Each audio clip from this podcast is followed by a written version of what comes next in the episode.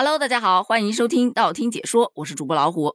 今天是高考的第一天，根据以往的惯例，上午语文一考完，全国各地的语文作文题目差不多就该打起来了。到底谁家最难呢？果不其然，今天中午作文题目就出来了。而大家看到作文题目的时候，就一个感受：幸好毕业的早啊！真的不得不说啊，这全国甲卷不负众望，一年比一年难呐。咱们就先来聊聊这全国甲卷。甲卷的作文题目上面给到的是《红楼梦》当中的一个小的情节，就是为元妃，也就是贾元春嘛，她省亲修建的大观园竣工之后，这园中呢有一座桥，桥上有一个亭子，众人就想啊给这个亭子取个名字，于是就众说纷纭，就是这么一个取名字的场景，让你结合自己的学习和生活经验写一篇文章。很多小伙伴看完了题目之后都呆滞了。嗯，有人能告诉我这个题目是什么意思吗？题目都没看懂，你让我怎么下笔呀？看过《红楼梦》的和没看过《红楼梦》的都沉默了。说句实话啊，如果单单只看他给的材料，我也没看懂。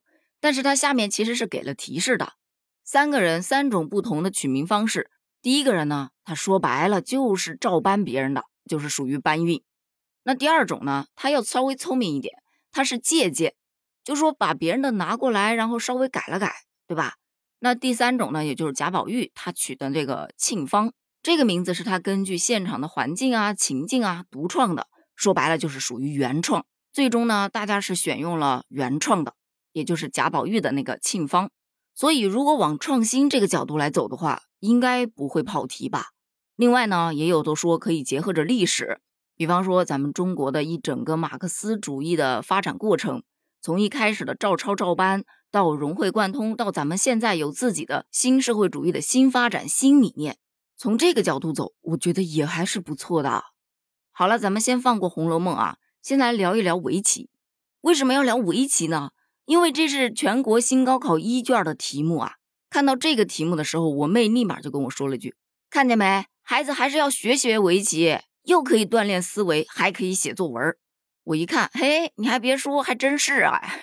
这全国新高考一卷是以围棋的三个术语“本手”“妙手”“俗手”为出发点，然后让你结合着你对这三个词的理解来写一篇文章。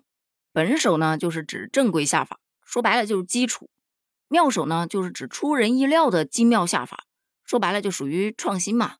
俗手呢，就是说你看起来合理，但是从全局来看的话。通常会受损的这样的一种下法，网友看到这个题目，第一反应是：这会下棋也不一定能写好这个作文吧？还有一群小伙伴就很有意思了，哎，看到这个题目，我为什么脑子里面自动又加了个抄手呢？而且还得是红油的，吃货一枚，鉴定完毕。拿到这个材料的时候，你可能第一反应想到的就是一定要打好基础。然后在基础打牢固的情况下，再去做创新。创新的同时呢，你还要有大局观，否则在某一点上可能看似有利，但实则在大的环境下会吃大亏。说白了，就我这种俗人呢，大概也只能想到这么基础的东西。但我看到有一个网友，他的思路就很特别。他说他看到这三个词，想到的是项羽、韩信和刘邦。说项羽就好比本手。他基础强，地盘稳，出道之后无往不利，根本不屑于耍花枪。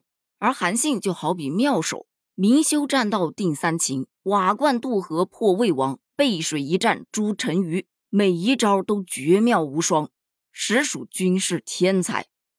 而这刘邦呢，就好比俗手，他能忍常人之不能忍的事儿，为了成大事不拘小节，有的时候有一点牺牲是正常的。我就觉得这个角度很新颖呢，啊，虽然我也不是阅卷老师啊，我也不知道他这个到底会不会离题，但我感觉应该不会吧。其实呢，看到大家议论纷纷，都在表示哇，幸亏毕业的早，但凡毕业晚一点儿，估计就是另外一个故事了。这题目要是出现在我的高考试卷上，我情愿选择剁手，我也无从下手啊。当然，这都是调侃，因为每一年的高考语文作文题目出来之后，大家都是这个样子的。不信的话，你明年接着看。那全国各地的高考作文题目已经帮你汇总了，你拿到这些题目有什么想法呢？或者说你会从哪些角度去写呢？如果说有思路，可以在评论区一起探讨一下哦。咱们评论区见，拜拜。